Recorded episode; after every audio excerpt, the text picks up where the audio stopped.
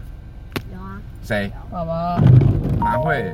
他每次都都在骗人，我怎么会骗人？你光光这一句就要在不然骗为人。什么那个？要不然为什么你平常叫我去看一个东西，然后结果是鸟我？我哪会撩你呀、乱讲！我怎么而且还是？每次？我哪会乱说？哎还还就像是这边提到，圣经提到信实的父是诚实，呃，这样啊，是诚实无畏的神，又公义又正直。信实的父，上帝是信实的，上帝是诚实的，你爸爸也是诚实的啦，对不对？是啦，好，你看哦，他使你成为神的儿女，他使你在自己，哎，他将自己的名赐给你，信实的父，所以怎么可能会欺骗你呢？对不对？那你妈会不会骗你们？会，对不对？怎么？那你爸也不会啊？不会，哎、他因为啊撩我、爸爸哎每次说谎，说话都不熟，都不打草稿的。对啊，说你爸，谎哎、我跟你讲，你爸厉害，就是不看不看草稿，不打草稿，直接说。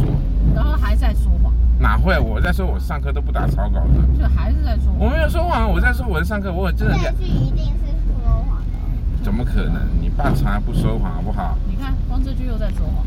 哎，这个就是你们不懂了。你爸是啊，诚实出名的，而且你爸曾经得过优良品德奖，然后这句话又是假的。跟大家说晚安。这是真的。